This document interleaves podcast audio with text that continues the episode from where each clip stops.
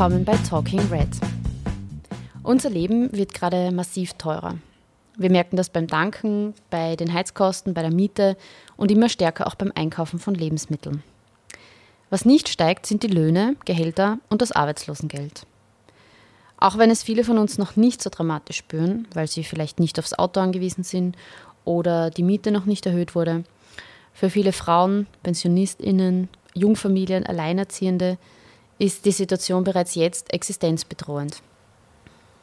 Die Arbeiterkammer hat berechnet, dass ein durchschnittlicher Haushalt bis zum Jahresende um 1400 Euro höhere Ausgaben hat. Die Bundesregierung setzt zwar Maßnahmen, diese gleichen aber nicht annähernd die Mehrbelastung aus. So die Kritik der Arbeiterkammer. Außerdem kommen die meisten Maßnahmen jenen zugute, die ohnehin hohes Einkommen haben oder von der Inflation sogar profitieren. Wir schauen uns also in dieser Folge an, was die Inflation überhaupt ist, wie sinnvoll die geplanten Gegenmaßnahmen zur Teuerung sind, also zum Beispiel die Mehrwertsteuersenkung oder die Erhöhung der Pendlerinnenpauschale und was es mit dieser Lohnpreisspirale auf sich hat. Als Experte für diese Folge war Magister Mario Matzer bei mir zu Gast im Podcaststudio. Er ist Ökonom und forscht im Bereich Finanzmärkte, makroökonomische Stabilität, öffentliche Güter, Monopolregelung sowie Vermögens- und Einkommensverteilung. Das klingt jetzt erstmal wissenschaftlich und zugegeben, das Gespräch mit Mario ging auch wirklich in die Tiefe. Aber bei diesem Thema gibt es einfach viel interessante Zusammenhänge zu verstehen. Und wir haben es im Nachhinein auch noch bearbeitet und gekürzt, damit für euch wirklich das Wichtigste übrig bleibt und von eineinhalb Stunden Gespräch die Essenz herausgefiltert. Bleibt unbedingt bis zum Schluss dabei, es lohnt sich auf jeden Fall. Jetzt genug mit dem Intro, viel Spaß beim Hören. Hallo Mario, danke, dass du zu uns ins Podcast-Studio gekommen bist. Hallo Julia, freut mich sehr, dass ich da sein darf. Ja, steigen wir gleich einmal ein mit dem Ursprung der Ursache, woher kommen eigentlich die steigenden Preise, woher kommt jetzt diese dramatische Inflation? Also wie ich schon anklingen habe lassen, muss ich für die Beantwortung dieser Frage ein bisschen weiter ausholen. Damit man jetzt versteht, um was bei der Inflation geht, bei der Inflation ähm, handelt es sich um einen Machtkampf um Einkommen. Ja? Das heißt, damit man jetzt das das sich vorstellen kann, ist, ist, muss man zuerst verstehen, worauf beruht die Einkommensverteilung. Im neoklassischen, reichenfreundlichen, neoliberalen Weltbild wird immer erklärt, jeder wird nach der Grenzproduktivität seiner Leistung entlohnt. Das heißt, jeder bekommt so viel, wie er zum Entstehen der Produkte, zum Entstehen der Güter und Dienstleistungen beiträgt. Das ist ein, das ist falsch. Ja? Also es ist nicht so, dass es komplett unabhängig ist. Die Leistung eines Individuums kann durchaus ähm, Auswirkungen auf sein Einkommen haben, aber das ist nur ein, ein ganz kleiner Teilbereich der Einkommensunterschiede, kann man über Leistung erklären. In Wirklichkeit ist der Grund für die Einkommensverteilung in einer Gesellschaft ist die Machtverteilung in dieser Gesellschaft. Und es gibt verschiedenste Faktoren, die die Machtverteilung beeinflussen, zum Beispiel unter anderem aber auch Leistung, ja, aber Ausbildung zum Beispiel, wenn ich eine bessere Ausbildung mache, dann kann ich eventuell einen Job mit einer höheren ähm, Verantwortung haben, dann habe ich mehr Macht, habe ich mehr Einkommen, ja. Oder es kann sein, dass ich, ähm, dass ich einfach viel Geld erbe. Geld ist ökonomisches Kapital, es ist Macht und mit diesem, mit diesem Macht bekomme ich dann einfach Zinsen, Rendite, ohne dass ich jemals irgendwas dafür leisten muss, sozusagen. Ja. Das ist auch der Grund für den Gender Pay Gap zum Beispiel. Der Gender Pay Gap ist, ist, ist deshalb da, weil die Frauen bei uns in der Gesellschaft weniger Macht haben als Männer und deshalb verdienen sie weniger. Nicht, weil sie weniger leisten würden. Ganz im Gegenteil, die haben die ganzen unbezahlten Pflegetätigkeiten und ähm, dann habe ich ein, als Resultat einen Gender Pay Gap. Inflation ist das Resultat eines nicht fertig ausgefochtenen Machtkampfes um Einkommen. Ich kann Inflation unterscheiden in verschiedene Arten von Inflation und diese verschiedenen Arten der Inflation beschreiben jeweils die Gruppen, die in diesem Machtkampf um Einkommen gerade miteinander stehen. Okay? Ähm, gehen wir zurück in die 50er, 60er Jahre, wo wir, wo wir lange Zeit hohe Inflationsraten hatten und hohe Lohnabschlüsse. Da war die Inflation in Wirklichkeit ein Ausdruck des Machtkampfes zwischen der arbeitenden Bevölkerung und der besitzenden Bevölkerung. Und so der im, in der Realwirtschaft tätigen besitzenden Bevölkerung, also des Realkapitals. Man kann sich das so vorstellen. In der damaligen Zeit war das so, dass die ähm, Arbeiter sehr, gewerkschaftlich sehr gut organisiert waren. Das ist ja heutzutage leider viel, viel schlechter. Das ist uns über den Neoliberalismus ausgeredet worden. Und wir hatten eine viel höhere Beschäftigung. Das war eine Folge der hohen Lohnabschlüsse, weil wir, wir also das hängt alles zusammen. Ähm, die höhere gewerkschaftliche Organisation hat dazu geführt, dass die Leute mehr Macht hatten in den Verhandlungen. Und diese mehr Macht in den Verhandlungen hat sich geäußert in höheren Lohnabschlüssen. Und diese höheren Lohnabschlüsse haben dazu geführt, dass sie mehr Nachfrage hatten. Das heißt, die Produkte wurden alle gekauft, die produziert wurden. Das heißt, es gab dadurch wiederum wenig Arbeitslose und wiederum mehr Macht für die arbeitende Bevölkerung. Vollbeschäftigung, hohe gewerkschaftliche Organisation sind die Hauptgründe dafür, dass wir hohe Lohnabschlüsse haben. Und so war es in den 50er und 60er Jahren. Aber ähm, den Unternehmern waren diese, ähm, war diese Form der, ähm, des Einkommensverlustes an die arbeitende Bevölkerung, weil wenn die Löhne ähm, stärker steigen als Produktivität und Inflation, dann, dann sinken die Profite. Ja? Das heißt, die einen mehr haben, haben die anderen weniger. Ein Dorn im Auge. Und sie haben darauf reagiert, dass sie die Preise angehoben haben. Ja, sie haben sich einen Teil dieser sozusagen entgangenen Profite zurückgeholt, indem sie ihre Macht der Preissetzung ausgespielt haben und diese ähm, gestiegenen Löhne wieder gesenkt haben, weil nominell sind sie zwar gleich geblieben am, am, Papier, aber man hat sich weniger kaufen können. Das heißt, real sinken die Löhne. Das ist dann eine Art von Inflation. Diese Art von Inflation nennt man Hochlohn- oder nachfragegetriebene Inflation, ja, wo ich einen Machtkampf habe zwischen dem Realkapital und den Arbeitnehmern und Arbeitnehmerinnen. Ja. Dann, kurze Zeit später, in den 70er Jahren, hatten wir eine andere Art von Inflation. Ich rede jetzt vom Erdölschock. Ja. Das ist eine Art importierte Inflation. Ja, ich erkläre das jetzt, weil dann kann man die jetzige Situation besser verstehen, wenn man zurückblickt auf die Zeit. Mhm. der, zur Erdölkrise weiß man einfach schon mehr und da haben die Zuhörer, Zuhörerinnen vielleicht schon auch was gehört. In den 70er Jahren war es so, dass die Erdöl exportierenden Länder sich aufgrund, ähm, aufgrund verschiedener Kriege zusammengeschlossen haben und die OPEC gegründet haben. Die OPEC ist die Organisation Erdöl exportierender Länder und sie haben damit ein ähm, Machtinstrument, ein, ein, ein Marktmonopol auf äh, Erdöl geschaffen und haben diese zusätzliche Macht verwendet, um höhere Ölpreise durchzusetzen. Und diese höheren Ölpreise haben sich bei uns geäußert als Inflation. Bei uns ist alles teurer geworden. Bei uns sind die Heizkosten teurer geworden, das Autofahren ist teurer geworden. Ähm, das steht auch im Transport, steckt überall Erdöl drinnen, in, in Form von Plastik steckt es überall drinnen. Das heißt, bei uns sind alle Preise teurer geworden. Diese Inflation der 70er Jahre war eine importierte Inflation und sie war eine Folge des Machtkampfes der Erdöl exportierenden Ländern mit den Industrieländern. Das war nicht ein interner Machtkampf für uns, sondern sozusagen ein Machtkampf mit diesen Gruppen dort. Ja. Mhm. So, ähm, jetzt gibt es eine dritte Form. Also die aktuelle Inflation kann man teilweise damit erklären. Okay? Wir haben, wir haben momentan Inflationsraten, die funktionieren wie eine Art importierte Inflation, ja, weil wir infolge der ähm, gestiegenen Rohstoffpreise, ja, infolge des, des, des, des Russlandskrieges ja, äh, mit der Ukraine, ähm, haben wir höhere Preise. Es ist, es ist sozusagen ein Machtkampf um diese Ressourcen entbrannt. Ja. Mhm. Aber da gibt es einen ganz wichtigen Aspekt, nämlich die aktuelle Inflation ist ganz stark eine Folge eines Machtkampfes zwischen der Finanzwirtschaft und der realen Wirtschaft. Ja? Wir haben nämlich auf den, also die Rohstoffpreise sind viel, viel, viel stärker gestiegen als die tatsächlichen, als, als sozusagen, wenn man es mit Angebot und Nachfrage erklären will, zulassen würde. Ja, es ist ein sehr, hoher sehr hohes Spekulationselement auf diesen Rohstoffen drauf.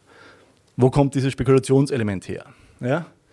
Dieses Spekulationselement ist in Wirklichkeit eine Folge äh, einerseits der, der ungleichen Verteilung von Vermögen. Ja, die reichen Bevölkerungsschichten haben immer mehr Geld und wissen nicht, was sie damit machen sollen und veranlagen, veranlagen und Anführungszeichen das auf den Finanzmärkten zum Spekulieren. Ja. Und das nimmt extrem zu, wie viel die haben. Ja. Also einerseits ist es eine Folge von dem, aber vor allem ist diese Auseinandersetzung mit den Finanzmärkten in meinen Augen eine Folge der Geldpolitik, die wir seit 2008 haben. Ja, 2008 hatten wir eine schwere Finanzkrise und da haben die Zentralbanken ähm, sich eine zusätzliche Aufgabe auf die Agenda ge genommen, sozusagen selbstständig. Ja? Diese Aufgabe, ähm, ursprünglich die eigentliche Aufgabe der, Zentralbanken, die, die, gesetzlich festgeregelt ist, ist die Aufgabe, dass sie ähm, die Inflation bei Europa bei 2%, in den USA bei 3% halten. Ja. Aber die ähm, Zentralbanken haben sich weitere Aufgaben dazu geholt, nämlich einerseits die Stützung der Finanzmärkte, um zu verhindern, dass eine Situation wie 2080 wiederholt. Und zweitens, speziell in Europa, um ein Zusammenbrechen der Eurozone zu verhindern. Ja. Und das zweite ist auf jeden Fall ein, ein, ein sehr nobles Ziel, würde ich sagen. Wir, wollen, wir würden alle sehr viel ähm, verlieren, wenn die Eurozone auseinanderbrechen wird. Bei der Stützung der Finanzmärkte könnte man darüber diskutieren, wie wichtig dieses Ziel ist, ja, aber das ist halt einfach der realen Machtverteilung geschuldet, dass ähm, die Reichen sich den Großteil des Kuchens immer sichern können. Und ähm, das hat dazu geführt, dass wir sozusagen extrem viel Geld in die Finanzmärkte ge gepresst haben. Also wirklich seit 2008. Ja, also ähm, ich glaube von 2013 bis, ähm, bis 2017 hat die EZB jeden Tag 2 Milliarden Euro in die Finanzmärkte gepumpt. Ja. Das heißt neu Geld gedruckt. Ja, ne, es ist nicht wirklich also in Papierform, nicht in Papierform gedruckt worden tatsächlich, das wird elektronisch geschaffen sozusagen, dieses Geld. Okay, das ist also ein ganz, ganz kleiner Bruchteil des Geldes ist, ähm, hat äh, äh, ist, ist, ist, wirklich so zum Angreifen. Okay, das ist mehr, das ist mehr ein, ein, ein, ein theoretisches Konzept. Ja, es ist im, ist im, Kopf, es ist elektronisch. Aber das Papiergeld am Konto, das Geld am Konto ist ja gleich echt wie das Geld in Papierform. Mhm. Okay. Ähm, die FED, also die, die, die, Europäer haben vorübergehend aufgehört, mit der Corona-Krise wieder begonnen und die FED, die Amerikaner, drucken seit Beginn der Corona-Krise, also jetzt haben sie auch wieder aufgehört, 4 Milliarden Dollar jeden Tag sozusagen. Entschuldigung? Ja, doch, ja.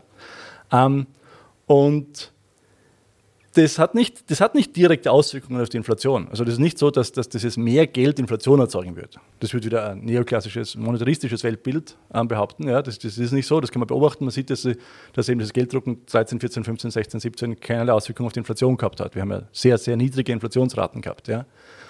Was das Gelddrucken aber gemacht hat, es hat sozusagen ähm, Finanzblasen erzeugt und hat im Prinzip gewisse Bereiche der Wirtschaft von der Realwirtschaft entkoppelt. Das sieht man zum Beispiel in den Häuserpreisen. Ja, also es ist unmöglich für uns, dass wir durch Arbeiten uns ein Haus leisten. Ja, weil, weil das geht sich mit unserem Einkommen nicht aus, weil die, weil die, weil die Häuserpreise sind losgelöst von den tatsächlichen äh, Lebensverhältnissen, Lebensrealität der, der arbeitenden Bevölkerung. Ja. Das ist eine Folge von diesem, von diesem Aufblähen der Finanzmärkte sozusagen. Ja. Und was wir jetzt haben, ist, dass diese, dass diese Werte, also die sind die sind nicht realitätsnah, die sind nicht echt. Okay, es ist, es ist unmöglich, dass die ihr Geld in der Realwirtschaft ausgeben. Die können diese, diese unglaubliche Finanzguthaben nicht, nicht tatsächlich in, in Güter und Dienstleistungen umwandeln. Also der, der Elon Musk zum Beispiel, ja, der hat ähm, im, im, Oktober ähm, 2021 hat er 197 Milliarden besessen. Ja, man kann sich schon eine Milliarde nicht vorstellen. Ich gebe dir kurz, kurz ein Bild. Äh, in, in, in Sekunden ausgedrückt ist eine Million, eine Million Sekunden sind zehn Tage. Und eine Milliarde Sekunden sind 30 Jahre. Okay, so eine Milliarde ist so viel mehr Zeit wie 30 Jahre zu 10 Tagen. Und er hat im Oktober 197 Milliarden besetzt und jetzt, letzte Woche habe ich nachgeschaut, besitzt er 267 Milliarden. Ja, also im letzten, letzten Halbjahr hat er 60 Milliarden zusätzlich an Vermögen bekommen. Das sind natürlich Kursgewinne, das sind verschiedenste Formen, wie auch immer. Ja, Auf, Aufwandesgewinne, das ist, das ist nicht relevant, aber das sind, äh, uns wird davon ausgegangen, dass der der erste ähm, Billionär sein wird im Laufe der nächsten 10, 15 Jahre, dass der als erster die 1000 Milliarden Grenze überschreiten wird. Aber diese ganzen zusätzlichen Werte unter Anführungszeichen, die auf den Finanzmärkten jetzt entstehen, die sind nicht tatsächlich, also die sind nicht echt. Okay? Und die, es ist unmöglich, diese Werte umzuwandeln in echte Dinge. Ja? Weil die, die, die, können die Welt nicht 50 Mal kaufen. Okay? Das, also man kann nicht 50 Mal das Essen kaufen, das da ist und solche Sachen. Und jetzt da versuchen, jetzt da versuchen die, die Akteure dort sozusagen ihre, ähm, ihre, ihre nicht echten Assets in echte Assets umzuwandeln, indem sie in Rohstoffe spekulieren. Mhm. Okay? Und das heißt, ich habe einen massiven einen, einen, einen Drive auf die Rohstoffe, einen Spekulationsdrive auf die Rohstoffe drauf. Ja? Rohstoffe sind dafür relativ gut geeignet, weil Rohstoffe ähm, nicht einfach so mehr produziert werden können, weil die Felder mit langen Vorlaufzeiten haben. Ja? Mhm. Während, während in, also man kann nicht tatsächlich, ähm, sage ich mal, ähm, Autos horten und auf Autos spekulieren, indem ich sage, ich, ich, ich kaufe jetzt großes Lager und ich kaufe alle VW Golfs auf und ich, ich lagere die. Das bringt überhaupt nichts, die verlieren sogar einen Wert, mhm. weil wir einfach auch viel mehr Autos produzieren können in kurzer Zeit. Wir haben da sehr viele Kapazitäten. Ja? Und diese Kapazitäten zu halten, macht auch Sinn für die Unternehmer. Im Rohstoffbereich ist das nicht so. Im Rohstoffbereich kann man nicht einfach, ähm, also da, Minen sozusagen haben und nur sozusagen, um, um, dann, wenn der Rohstoffpreis steigt, dann anfangen, die Mine abzubauen und sie so lange im Stand zu halten, das macht keinen Sinn. Ja? Im Lebensmittelbereich auch, das da hat man lange Vorlaufzeiten. Man kann es nicht gescheit lagern, die Produkte, und ähm, man kann nicht einfach so mehr produzieren. Dadurch haben geringe Nachfragesteigerungen auf diese Rohstoffe potenziell größere Preissprünge und da kann man dann sehr gut drauf spekulieren. Man kann einfach draufsteigen, weil man weiß, die sind abhängig davon. Die müssen die Rohstoffe kaufen. Die Unternehmen können nicht sagen, sie kaufen die Rohstoffe nicht. Das heißt, wir haben jetzt einen Machtkampf in der aktuellen Situation zwischen den Finanzmärkten und der Realwirtschaft. Okay, die Finanzmärkte setzen sich drauf und versuchen, ihre, ihre, ihre, ihre Rendite, ihr, in ihren Augen ihnen zustehenden Einkommen von uns zu bekommen, indem sie uns die Preise hinauftreiben und von uns mehr raussaugen wollen. Ja? Mhm. Und da kommt jetzt noch hinzu, dass viele Unternehmen diese Situation nutzen, um auch sozusagen Profite, Profite zu erhöhen. Gewinne. Genau, ja. Mhm. Also wir haben, wir haben, wir haben momentan beobachtet eine, eine, eine Gewinn-Gewinn-Spirale sozusagen. Ja. Die Unternehmen haben sich in den letzten Jahrzehnten eine wesentlich stärkere Marktposition aufgebaut als, ähm, als sagen mal, eigentlich ein, ein, unser, unser kapitalistisches System vertragt, in weiten Bereichen, nicht in, all, nicht in allen Bereichen, überhaupt nicht. Also nicht, nicht, nicht beim Wirten, nicht beim Friseur, nicht bei den kleinen Unternehmen, okay, sondern nicht bei ja. den großen Unternehmen. Ja. Die großen Unternehmen haben sich eine sehr starke Machtposition aufgebaut und die versuchen, die jetzt einzucashen. Die haben, wir haben jetzt Rekordprofite, die Unternehmen haben Rekordprofite in Österreich gemacht, die besten Jahre überhaupt, ja, auch dank der großzügigen Förderung. Ja. Und jetzt da sagen sie, sie können sich die Rohstoffpreise nicht leisten und gehen massiv nach oben mit den Preisen, mhm. machen weiterhin Rekordprofite.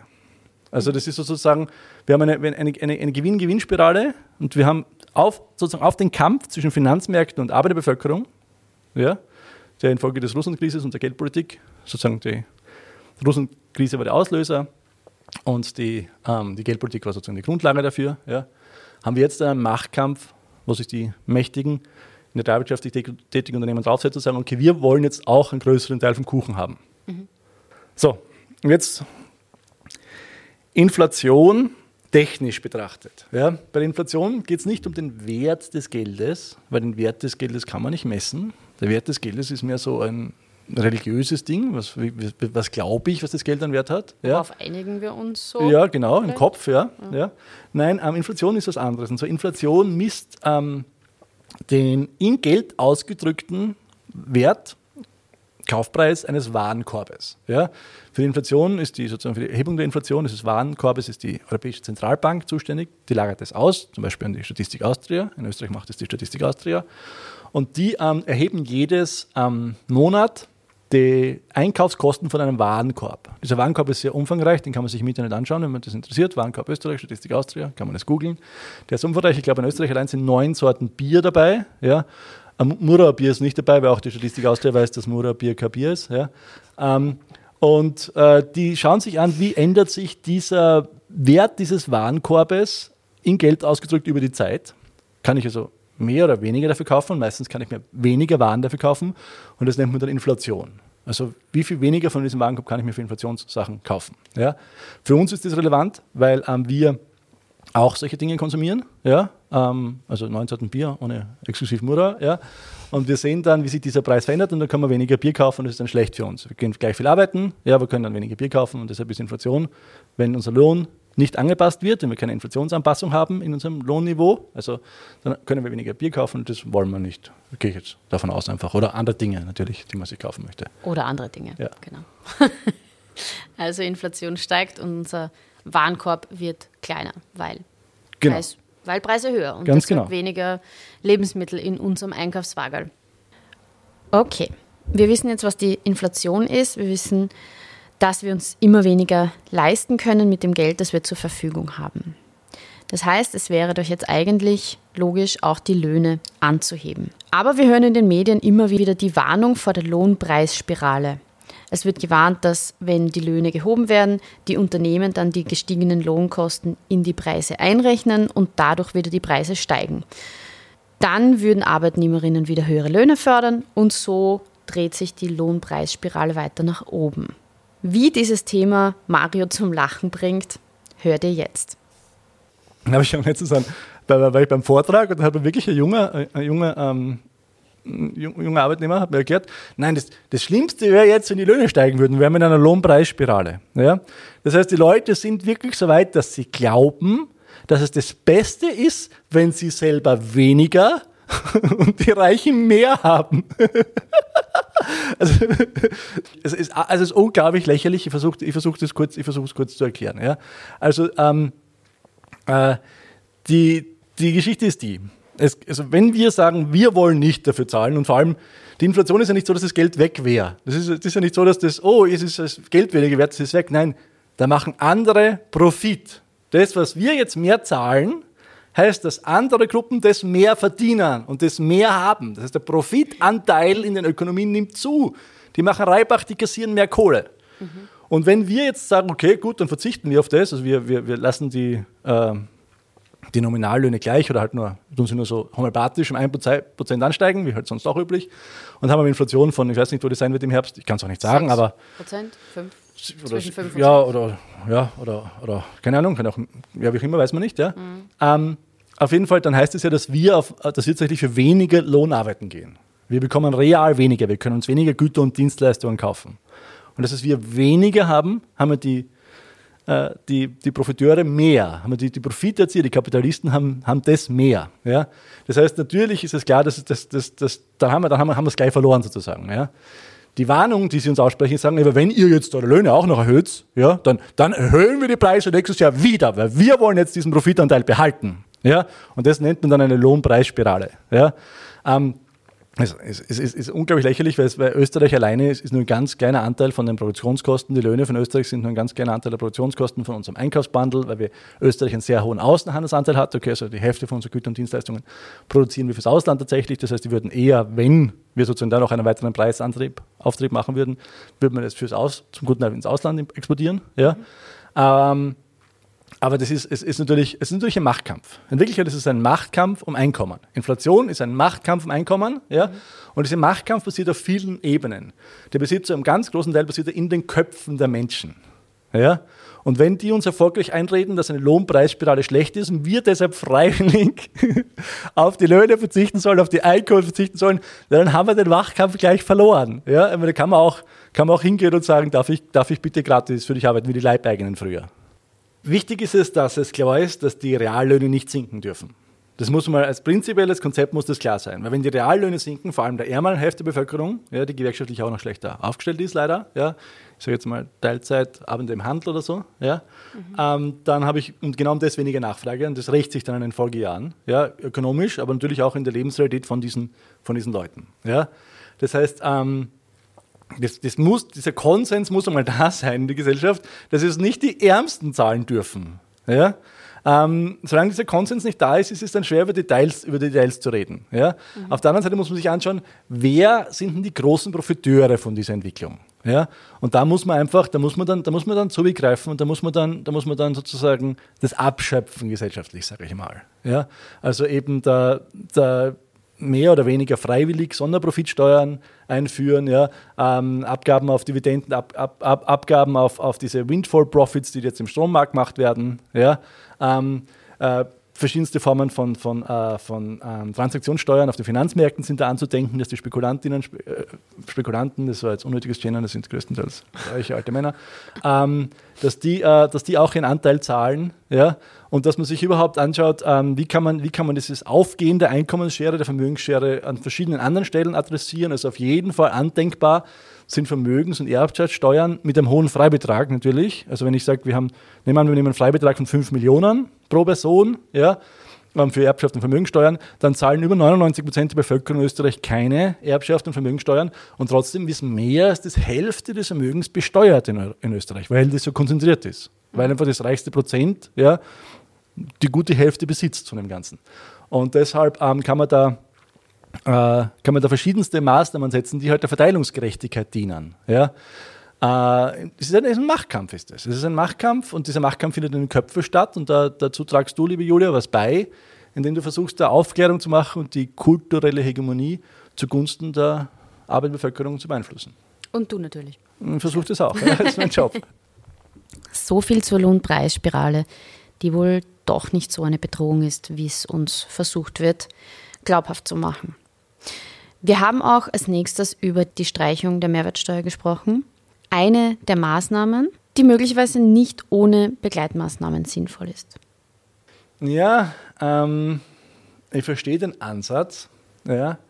Ähm, wir haben da in der Vergangenheit aber schlechte Erfahrungen gemacht damit. Nämlich ist es so, dass Erhöhungen der Mehrwertsteuer immer sofort an die Konsumenten weitergegeben werden und Streichungen der Mehrwertsteuer so gut wie nie.